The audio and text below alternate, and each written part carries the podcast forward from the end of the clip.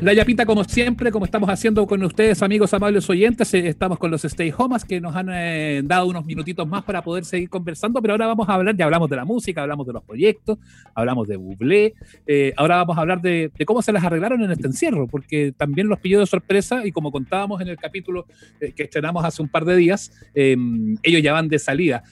ha sido muy desgastante esto, uno sabe, ya, ya lo hablamos, que la música ayudó mucho, fue como bálsamo para ustedes, pero yo presumo que emocionalmente estar tanto tiempo encerrado eh, es un poco rudo, ¿no?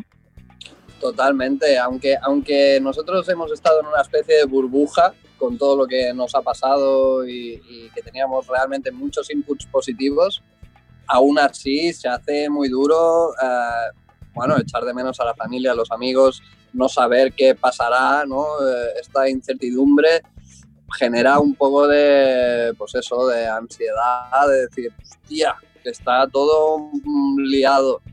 Pero, pero bueno, eh, al final todo pasa. Yo creo que hemos tenido altibajos, pero nos hemos acostumbrado bastante. O sea, al principio llevamos cinco días y era como, tío, dos semanas van a ser, va a ser mucho tiempo. Y llevamos dos meses y pico y ahora estamos ya pues más relajados. ¿Nos alargan una semana más? Ah, bueno. Bueno, pues una semana sí, más. Sí, ya llevo dos meses ya. Sí, no, no se hace tan duro te terminas acostumbrando de una, de una u otra forma a esta, a esta realidad que se da, que acá en Chile la llamaron nueva normalidad y que generó harta, harta indignación en, en, algunos sectores, pero, pero tiene algo de eso, tiene algo de, de, que de aquí para adelante las cosas, más allá de cómo les va a cambiar la historia a ustedes, se supone que para todos, cual más, cual menos, les va a cambiar la historia, ¿no?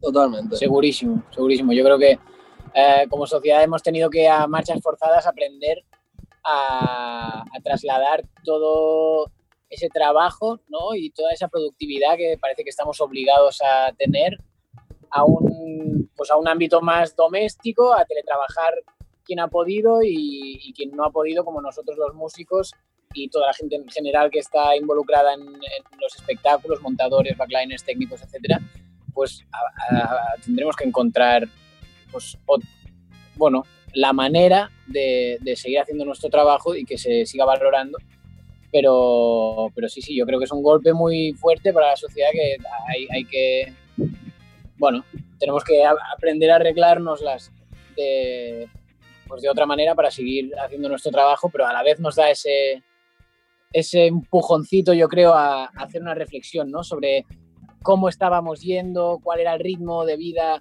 súper productivo y súper forzado de, que llevábamos hasta ahora y yo creo que da para reflexionar muchísimo. Muchachos, y de, y de la convivencia. Eh, eh, ya sabemos que ha sido una convivencia que terminó cambiando la vida a ustedes eh, por, por, el golpe musical que tuvieron. Pero uno presume que la convivencia no está exenta de los problemas que tiene la convivencia para todos. Que quién se tomó la cerveza que yo tenía allá adentro, que por qué te el carro, que, y el champú, que por qué lo terminaste harto de eso también, ¿no?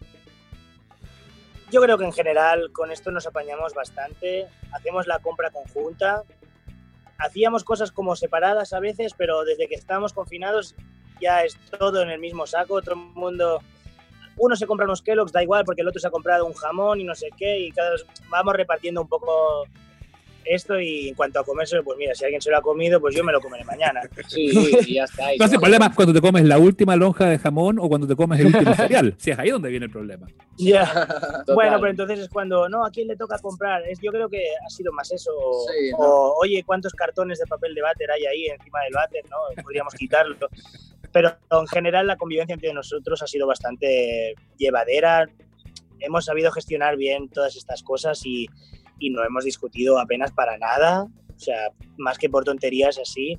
Y yo creo que también es una suerte haber estado en un, en un núcleo familiar eh, entre amigos y, y, con buen rollo, que, que hay sitios donde, yo qué sé, gente que comparte piso y apenas se conocían y de repente dos meses viviendo con él y igual su novia que también se ha venido de no sé dónde, o sea, no me quiero imaginar en qué situaciones habrá estado la gente o gente que vive solas, que...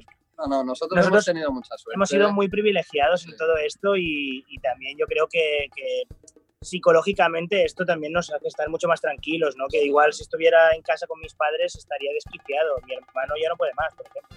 Está encerrado con mis padres y dice, ¡Quiero irme ya. Es así, es complejo para todos, sobre todo para los que se están recién conociendo. Muchachos, gracias por que nos den estos minutos. ¿Se animan a improvisar alguna cosita para, para, para Chile, no? Así, ahí con las manos nomás. Con... Please stay home.